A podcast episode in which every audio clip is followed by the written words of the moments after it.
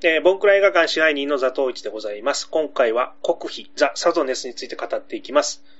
フルメタル女学のこの方、お呼びしました。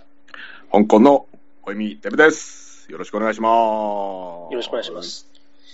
すいません、急に お願いしまして。最近はこの、急に新作語りましょうの会が、文句、多いですかね。はい、旧作を語るポッドキャストだったはずなのに、みたいな。はい。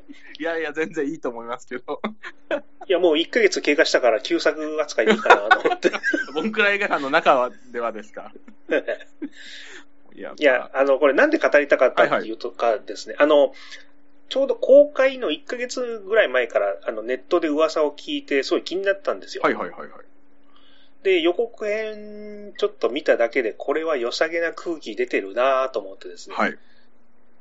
いざ7月1日公開でしたよね。ねそうでしたかね。はい。ねもう見たんですけど、はい怖すぎて、はいで、見終わった後ぐったりしたんですけど、はいはいまあ、まあいい感じでいい、あの、爪痕残されたんで、はいこれちょっと喋りたいなと思って。で、確か、あの、ほえみさんが、その前の日に見てたかなああ、僕も結構公開されて比較的早い段階で見てて、で、はいザトシさんがおっしゃるように、これ確かに結構話題になってたじゃないですか。台湾ホラーで結構怖いやつ来てますよ、みたいなのが結構ネット上でも話題になってたんで、結構僕もすぐ見に行った感じですね。ね、ちょうどね、見てたっていうんで、話聞いてくれるかなっていう。来ますよ、いくらでも。ザトシさんがやろうと思ったらもう、はい、出張から帰ってきてすぐ撮りますから。すいません。もう もう今時間11時半ぐらいになるんですけど、はいすいません。あの15分前に家に帰ってきてですね、すぐシャワーを浴びて、はい。僕も今シャワー浴びたんですごい綺麗な体なんで。お互い清められた状態でこの映画を語れるっていうですね。じゃ感想的な感じでいいんですか？じゃあ。じゃあ僕から、じゃあ簡単に。どうぞはいどうぞあの一応なんかまあ、もともとだからホラー映画を期待して、まあ見に行った。すごい怖いということで見に行ったんですけども。ただちょっと思ってた感じと違かったのが、このゾンビものプラスなんかパンデミックものみたいな。そのホラーというよりも、ちょっとそのパンゾンビパンデミックの要素が結構つ強かったかなと。ただまあ、この見てる時にもうやっぱ常に思ったのが、この作ってる人たちの、もうこの腹の座った感じっていうんですか？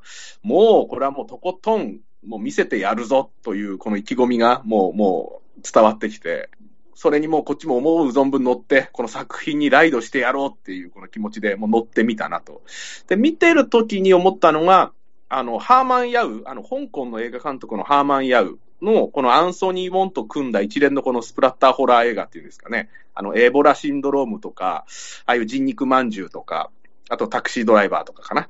の、やっぱあの辺の、あの、もう本当にエログロを、をもうやりきるみたいな、なんかあの、あの時の香港映画をちょっと思わせるような感じで、もう見てて、あの、うわ、いや、こういう映画をやっぱ映画館で見るっていうのいいな、みたいなですね。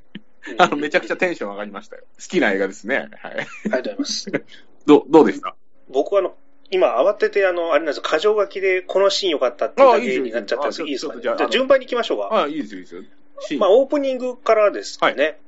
あの、何気ない朝から彼女を、あれ、単車使って送って、はいあれ、じ事故現場みたいなのを見た後に、はいはいはいはいはい。で、帰りはね、あの、路上にパトカーしかないっていう演出とかですね。いいですね。もう、もうああいう空気がちょっと、あれ、おかしいよってこいうのが。の、あの、やっぱこういうパンデミックものとかゾンビものであるこの映画の中でなんか徐々にこの日常が狂って異異変がこの起きてってるっていう、ああれワクワクしますよね、映画見てて。はいで、まあ、スタートからいきなりね、あの、朝からやってる食堂みたいなとこいいでですかね。す。いいですね。いいですね。はいあの、ベランダに、から見えたあの、三木のり平にのおばあさんがですね、やってきて、はいもうあのシーン、あのシーンでもうやっぱ掴まれますもんね。始ま、始まった、もうゴングが鳴った感じですよね。で、熱々のポテトフライヤーぶっかけるっていう、ああ、もういきなり来ちゃったっていうのは。あ、もうこ、でもあの映画はやっぱあの老女のおばあさんのやっぱあの顔を見たときにもう信用できますよね。この映画はもう やってくれるぞと。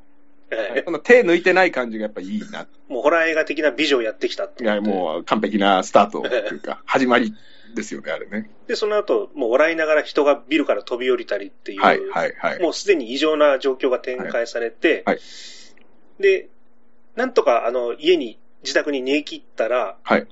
あれ、町内放送になるんですかね。はいはいはいはいはいはいはい。あの、男性の皆さん集まってください。はい。あの、ペニスを切り取ります、みたいはいな。はいはいはいはい。あの、公共機関もこれダメになりかけてるっていう、もう助かる術がどんどん狭まってるっていう恐怖感が、僕の中で一番刺さったんですよ、ね。ああ、もうもうそこまで、もうそこまでやられちゃってるんだ感ですよね。はい。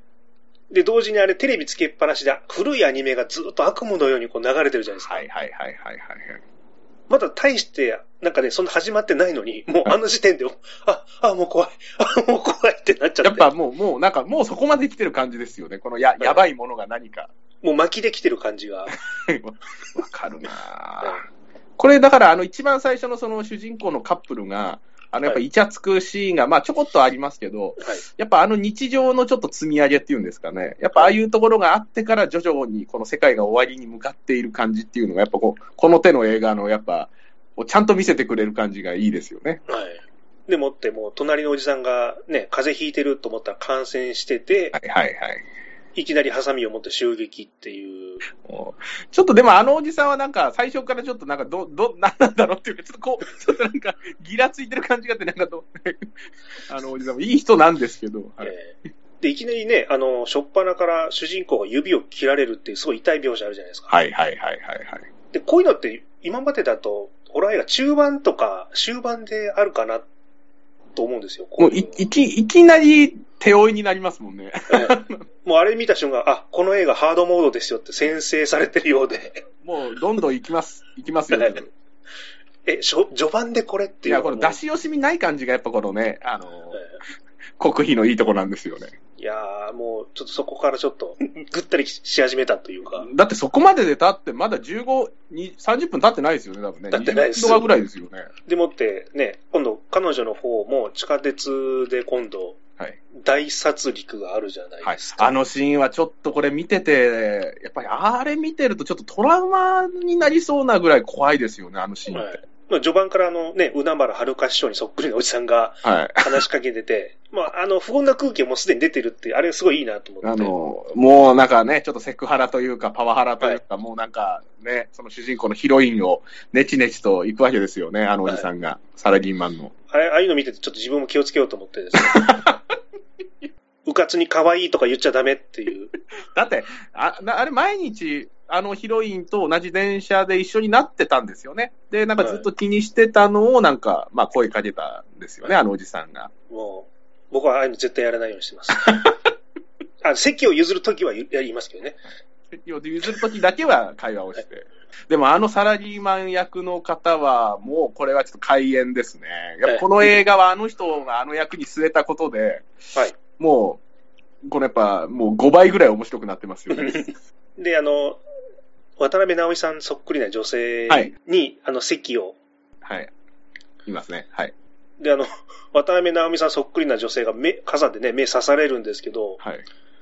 もうあの、ああいう直接なのもう弱くなっちゃって、あそこでももう、ちょっと萎えちゃってるんですよね、もはいう心が。あ、もう折れちゃってんですよこの映画ちゃんと見れないな、みたいな感じですか？もうもう怖い。あ、もう怖いっつって。よりによって、はい。上映前あの、二つ隣の、私の二つ隣の観客が、はいはい。雨も降ってないのに、はい。傘持ってきてたんですよ。おうおうおうおうふとそれを思い出して、はいはいはい。まさか上映中テロ行為やんじゃねえかなってヒヤヒヤしだして。いや、でもやっぱあれ、あの映画見た後、傘が、傘も怖くなりますよね。怖くな街の中で傘持ってる人がいたらね、急になんか刺してくるんじゃないかとか、確かに思うような。でも冷静に考えたら日傘だったんですけどね。でもああいうね、ちょっと先っぽ鋭利な傘もあるじゃないですか。はい。ねあります。ねあんな傘をね、ちょっと武器にするって、これはね、本当恐ろしい映画ですよ。で、まあ、ああいう地下鉄っていう密室でね、大殺戮があるわけですけども、はい。あの、日本だとそういう列車内で過去に事件があったじゃないですか。はいはいはいはいはい。だから、あの、その、現実のすごい実続感があるというか、うんうんうんうん。ああいう逃げられない環境でそういうことがあるっていうのはすんごい怖くて怖くてもいや、これだ、ちょっと、ちょっとあのシーントラウマになりますよね。ええなんか、本当にああいうことって、な今おっしゃられたようにない話じゃないですし、ええね、過去にもある、あったから、やっぱなんか、確かに見てて目を背けたくなるような、本当にね、お恐ろしいですよね、あれね。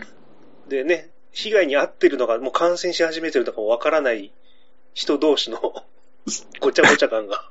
もうだからあれは地獄絵図ね。はい始まったなと。もう多分あの辺でちょっともう、ぐったりし始めてます。はいこの映画最後まで見れるかなって思ってますね。はい。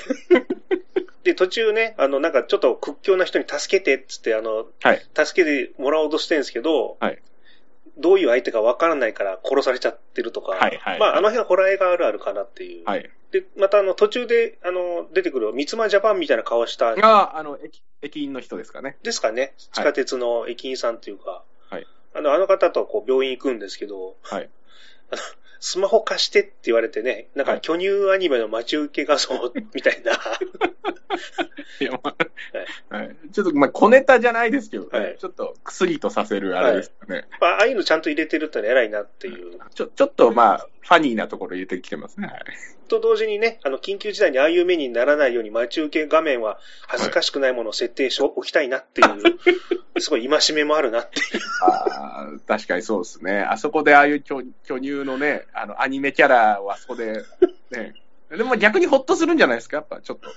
ですか？緊迫した場面であれが見る。いや、ちょっと、もしなんか自分自分が事故あった時、遺留品で親があんなの見たらちょっと萎えるなっていうのを。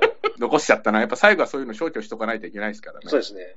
見せられないものは。本当あの、頭いい人がね、僕の心臓の心拍数を見て、はい。パソコンのエロ動画が消滅するような発明をすぐしてほしいなって。ああ、これなんか仕事にできそうじゃん。そういうビジネスいけるんじゃないですか、僕ええ でも蘇生した時すげえ悲しいっていう。すいません。でもここまで、そこまでノンストップでいきますもんね。映画はもうやっぱりこの病院に行くまで結構ずーっと突き進んでいきますよね。うんでちょっとね、そこの病院内で一瞬こう、落ち着くっていう感じだったんですけども、はい。あの、緊急放送っていうんですかね。はい。あの、総統と軍幹部がメッセージをやっと送ってくると。はい。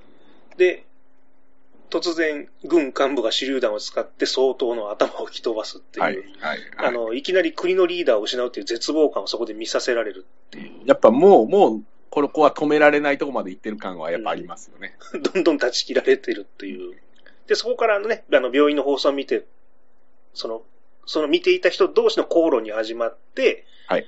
まあ、パニック映画おなじみの人間の冷静さを失ってくる感じっていう演出はすごい 素晴らしいなという。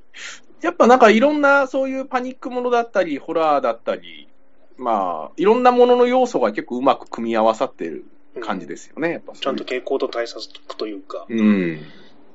で、人同士の争いの方に気がいってるタイミングで見事にあの、浦原遥師匠がやってくるっていうのがまたまいいなああ、いや、来たーって感じしますもんね。で、後ろ後ろって誰も気づいてないっていう。いや、この、やっぱあの人は、ちょっとこれ、売れてほしいですね、もっとね。ええはいあれ、ザトウさんなんか、はい。インスタかなんかでやりとりししてませんでした？あの人。あ、そうなんです。僕ね、あの、公開前からこの人、海原遥師匠に似てるなっていうのを、はいインスタで写真、あの役者さんと海原遥師匠の写真をこう添えて、はい。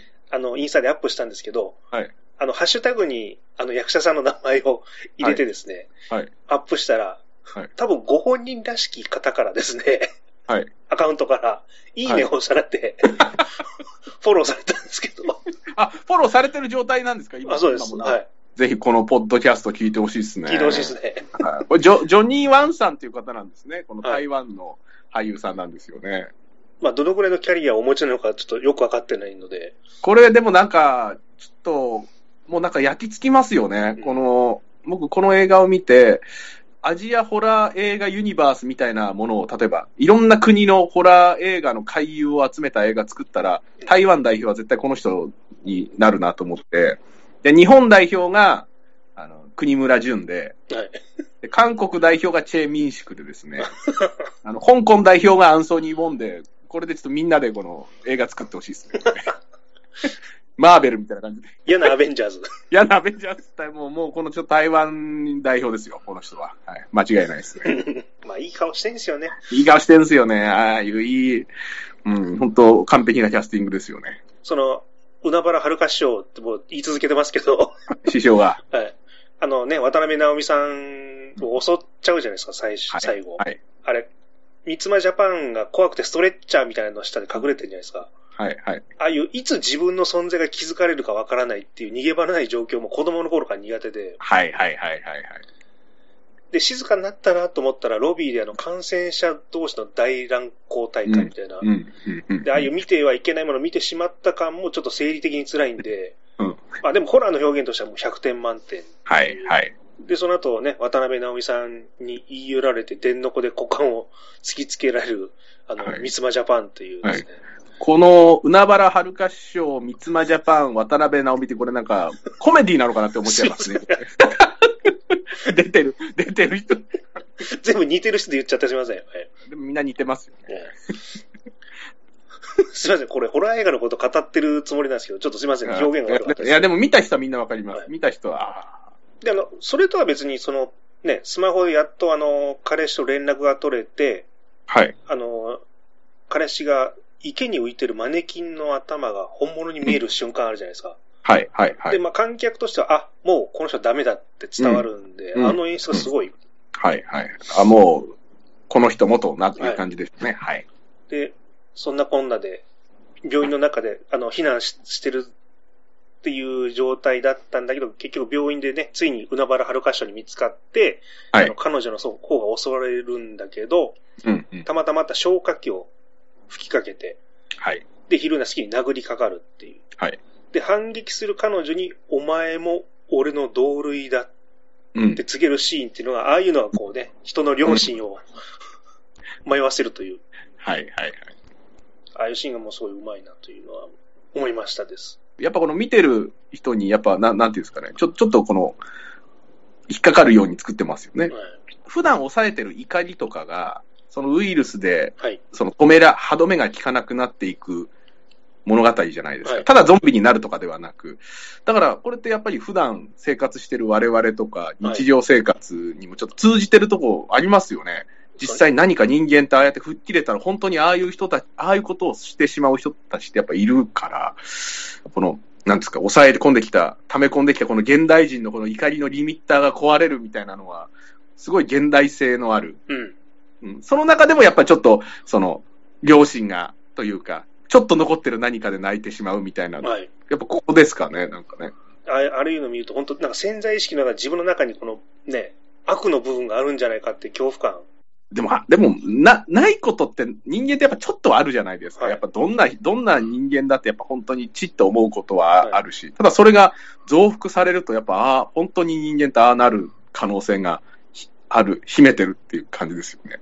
だってね、露出の多い女性が目の前に通ったら、ふって見ちゃうってあるじゃないですか。はいはいはいはいはいはい。ただそれ以上のことはって絶対やらない、やらないじゃないですか。そうですね。あいいね。いや、あ素敵だなと思っても、それは別に、それで本来は終わるけど、それが増幅されていったら、はい最終局地ってやっぱああいうことですもんね。ね、その自分の中でそういうのがあるんじゃないかと恐怖感を思わすっていう。ああ。だからやっぱ見てる人はみんなそこ、そこ、やっぱげ現代性がある。なんかきょちょっと、まあ、共感じゃないですけども、見ていて、単純な、だからゾンビ映画とかとは違うなって思いますよね。あとね、あの、駅前で、あの、怒鳴ってるおじさんとかはい。っていうのもやっぱりどっかで自分をコントロールできないから、ああいう表現するわけじゃないですか。はい、はい。やっぱ延長線上に自分の中にも それをね、やっぱり考え、あるんじゃないかみたいな。イラッとするときあありますよね、やっぱね。しょっちゅうですよ。本当に。怒鳴らないように、ね、静かに、一休み、一休みって言いながら、ね冷静を保たなきゃいけないわけじゃないですか、このね。ただ、でもなんすかね、やっぱこの、僕思うのは、最最近というか、なんかはい特になんか、みんなやっぱ切れたいとか怒りたいみたいな、この些細なことでもなんか、何かあれば他人に切れてやろうって思う人ってなんかすごい生活してて多いな、みたいな。そうですね。例えば電車の中でね、なんかちょっと足踏ん、足ぶつかっちゃっただけで、うんああみたいななんか喧嘩してる人とかもよくいるじゃないですか。はいだからなんかもうこの現代人の怒りがやっぱこのなんか、ちょっとテーマになってるような気がしますよね。結構ね、電車内のトラブルとかもそうだし、はい。なんかこの夏、やたらあの、電の子だの、なんか暴れる人とか、多くないですか？やっぱそうなるとやっぱこの国、実際この国費のこのウイルスが蔓延してるんじゃないか。いやいやいや、勘弁してくださいよ。勘弁してくださいよ。そうですね。なんかやっぱちょっと、ちょっとそういう、うん、そう、そういうあ、たまたまなのかもしれないですけど。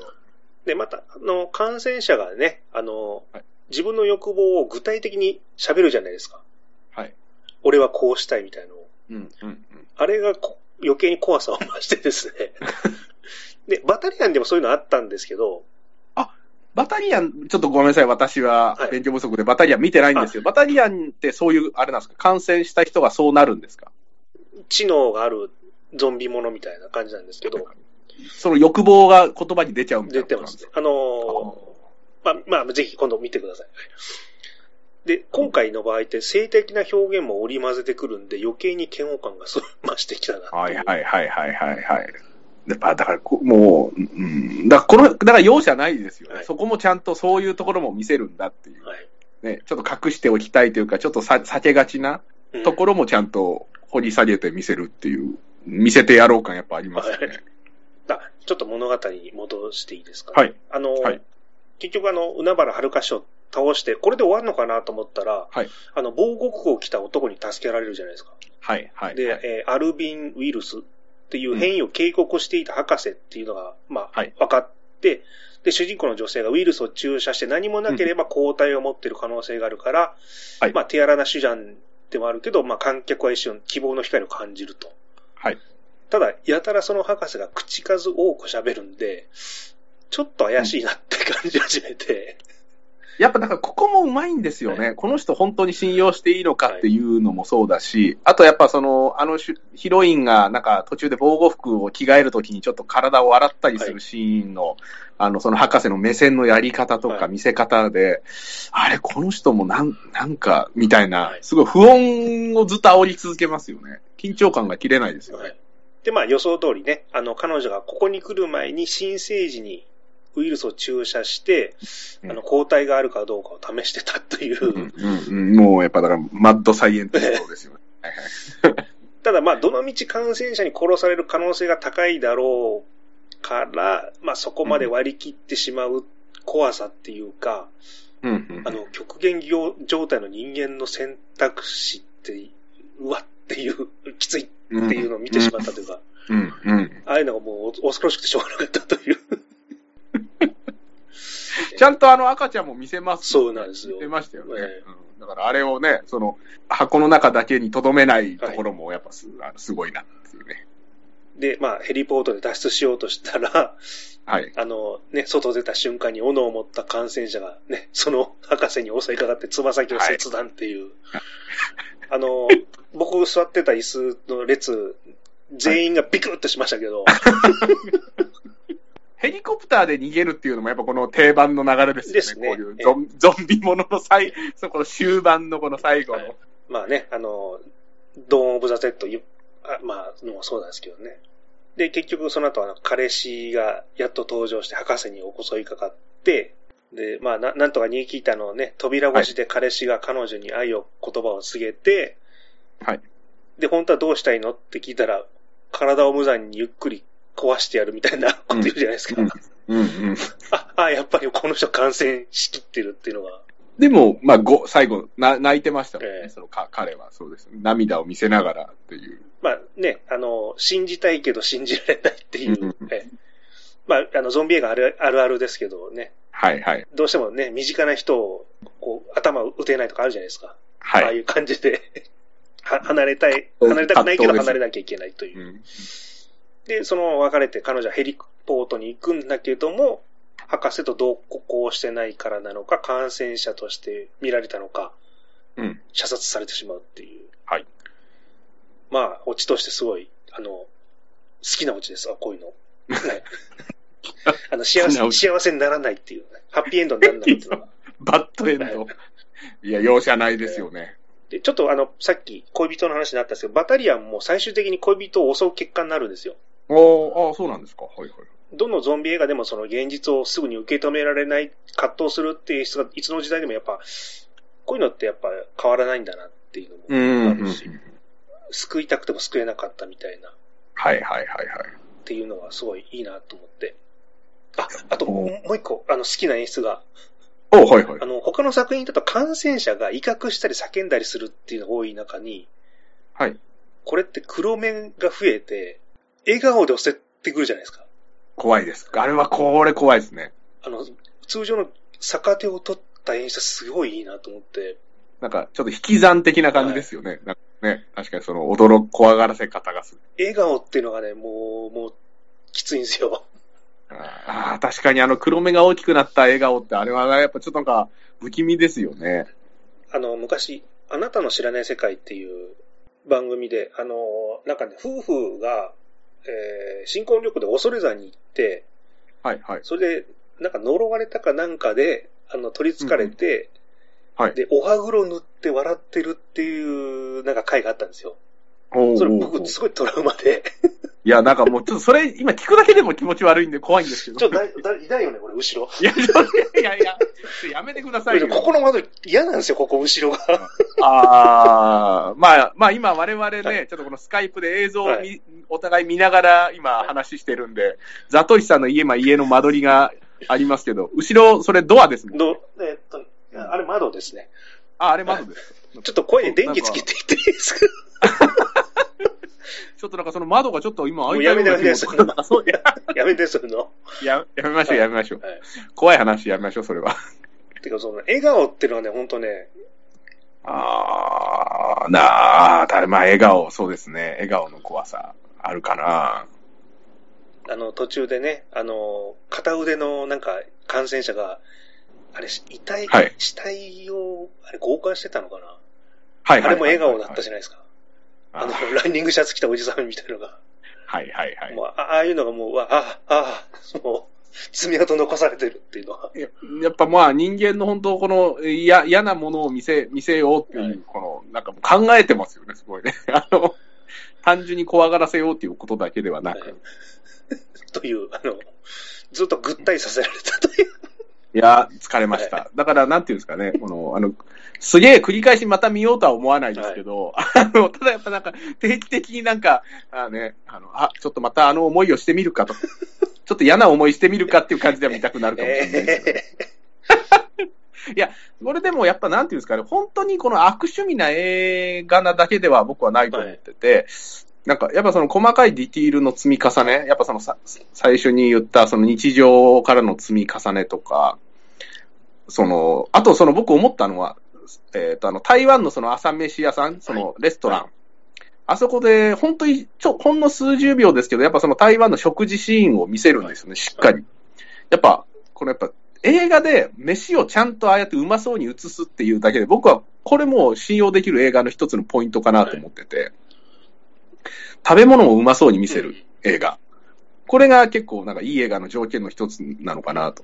で、前にこれ僕、ツイッターで書いたか忘れたんですけど、あの、2019年に貞子って映画が、あの、中田秀夫監督でリメ、自身でリメイクしたあの、池田エライザが主演の貞子ってあったと思うんですけど、あの映画見てて僕未だに覚えてるのが、主人公が、あの、社食かなんかで、お昼ご飯を食べるシーンがあるんですけど、そこの社食のめ、社食が、ご飯と味噌汁と、大きなお皿の真ん中に1個コロッケが乗ったご飯を食べてたんですよ、社食で。、はいや、社食とはいえ、もうちょっとやっぱその皿にはちょっとその絶対このなんキャベツとか、なんかあって叱るべきだし、で、みんなが多分なんかそんなのようなのを食べてるんですよね。いや、そんな社食ないよと僕は思って、だからそこはちゃんとなんか、その、ちゃんとなんか盛り付けるように、なんかね、コロッケの横にキャベツがあって、さらにもう一個小皿でなんかね、漬物とか、やっぱそういうのをちゃんと見せてくくれないと、なんかもうもうそこでなんかもうこの映画ちょっと乗れないなと思っちゃって、なんかもう引っかかっちゃって、あの社食を見た瞬間に。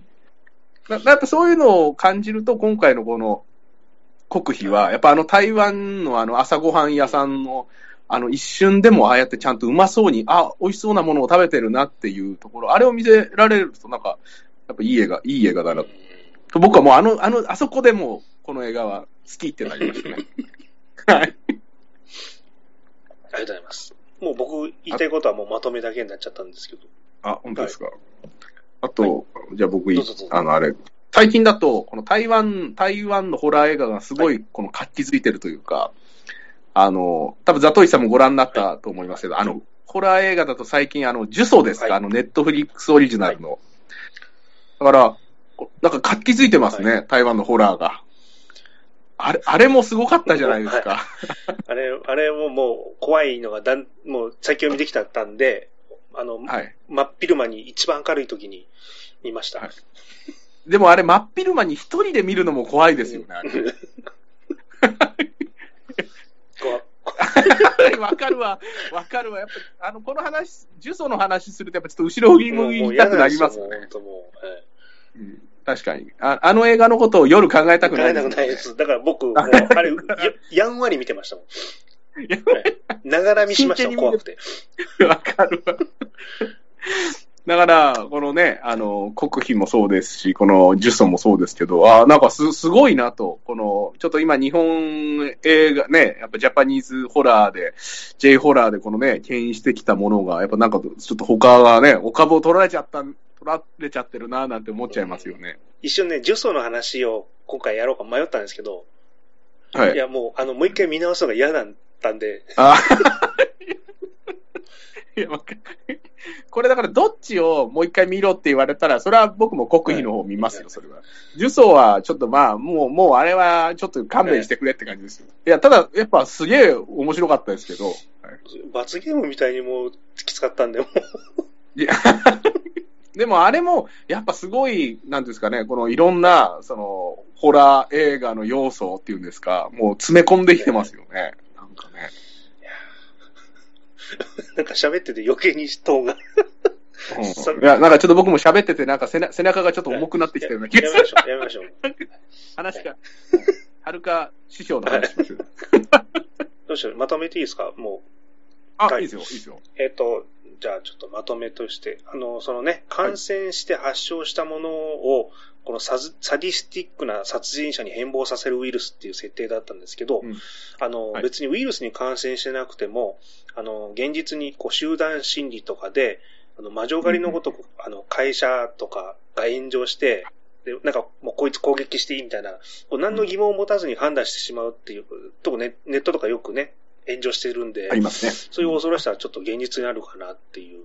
で、あと、まあ、コロナっていうご時世で、あのー感染者が増えていく恐怖っていうのを身をもって体験してるんで、単なるフィクションとして見れなくなって、まあ、現実の延長線上にも感じてしまうなっていうのもうん。ありますね。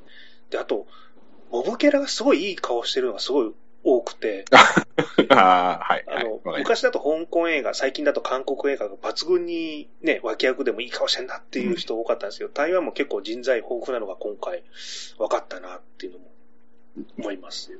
はい。あのね、階段の段差を使った骨折りとかですね、目つぶしなど、すばら、凄まじいゴア描写と無駄のないその物語展開。あの、近年のホラーではすごい群を抜いて完成度が高いんですけども、正直怖すぎて2回見る勇気がもう ないです。で、あの、先ほど、あの、ほえみさんがおっしゃった台湾ホラーね、ジュソンも含めて、すごい元気がいいんですけど、もう、なんか、もう次、今度見ないかなって感じの 可能性の方が高いという。で、なんでかっていうと、あの、年を重ねると死に対しての現実味がありすぎて、あの、犠牲者がひどい目に遭ってるのを見てると、もうフィクションと分かりつつも辛くなってきてるんですよね。で、まあ逆に考えると、子供の時以来ホラー映画を真面目に見てる時期なのかなっていう。まあね、あの、ちょっと内心ホラー映画って若いうちしか楽しめないジャンルなのかな、余裕を持って見れたジャンルだったのかなって今思ってるんですけど、かといってね、そのもう、ハラハラするのが疲れちゃうっていうのが、あのーでも今また真剣に見れてるってことのってことなんですかね、裏返しっていうと。ここの難しいところで。あの、まあ、あとね、仕事でずっと緊張状態にあるんで、緊張する映画とか大きな音が出る映画ってのはすごいもう、くたくたになっちゃうっていう。わ、わざわざそんなね、時間、時間かけてこのね、なので、もう僕、今後はですね、子猫物語とか、ほのぼのした映画を見るようにしようかなと思ってます。でも、子猫物語ってムツゴロウさんのやつですよね。そうですあこれでも裏ではかなりスプラッターああ、聞こえない、聞こえない、聞こえない。チャトラン、チャトランのやつね。聞こえないチャトラン。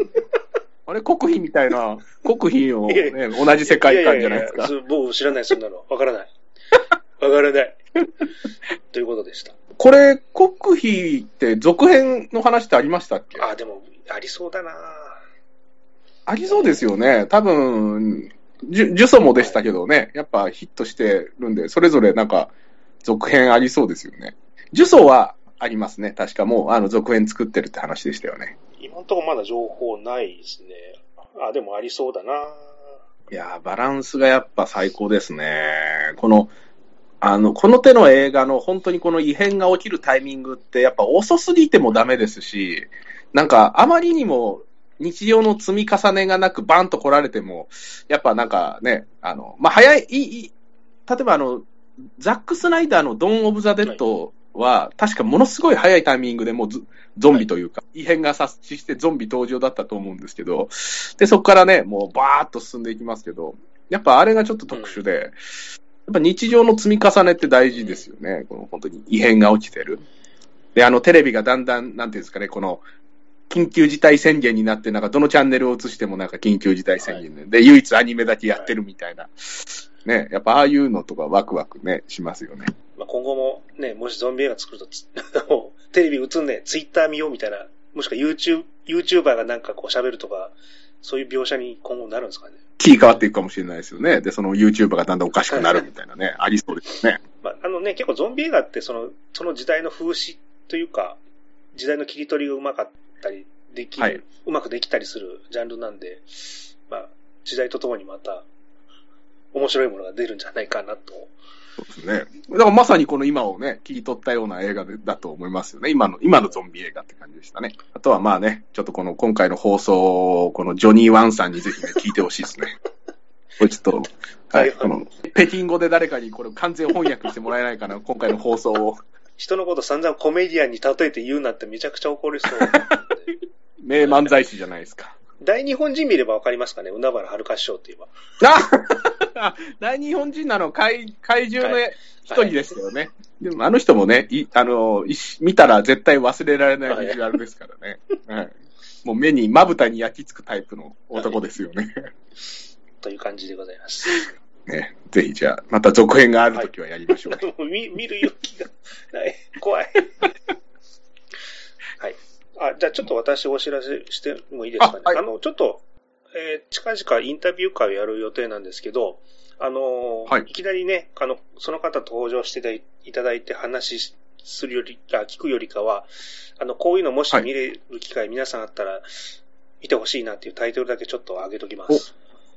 えっ、ー、と、公職元禄マル秘物語、えー、極道社長、えー、くの一人法観音開き、えー、狂った野獣。お、狂った野獣。戦後猟奇犯罪師。えー、徳川女刑罰絵巻牛先の刑。えー、バカマサ、ホラマサ、突破マサ。まあ、この辺のあの、東映の昔の映画をですね、もし、あの、見る機会があれば、えー、見ておいていただけると、わかりやすいかな、っていう。これは具体的にはまだ名前ははい。今の映画にヒントがあるぞっていうことですかね。おー、なるほど、なるほど。ちょっとじゃあピンときた人はあれですかね、はい、見てほしいですし、はい。まだ見たことないって方はちょっと、あの、予習で見てもらうといいかな、なんて思います。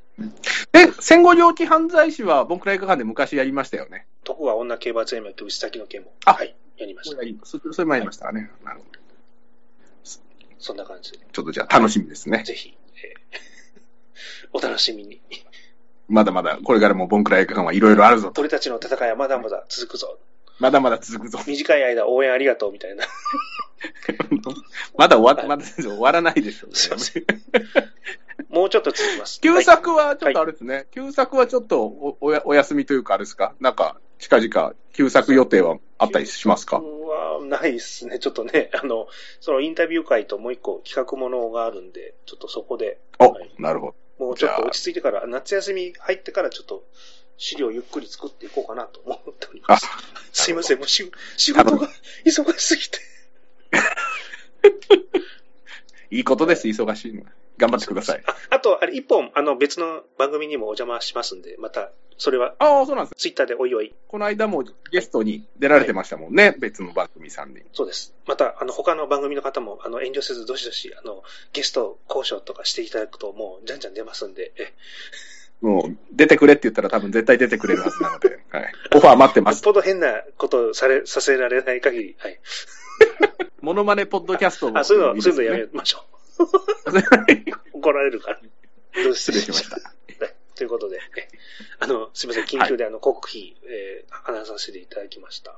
すいません。お付き合いいただいて。はいこちらこそ ありがとうございました。なんか、でも、この話してたらなんか怖くなってきたんで。怖いんですよ、もうやめようよ、もう。はい。ザトイさんの後ろになんか、なんか動いて、さっきから動いてんだよな。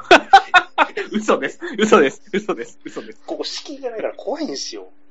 あ、本当ですね。ちょっとそのね、そのスペースちょっと怖いですね。な大丈夫ですちょっと今度お札びっちりいっぱい貼っときます。いや、それが怖いですよ。そ、その絵が怖いんでやめた方がいい、それは。はい。ということで、ありがとうございました。ありがとうございました。はい。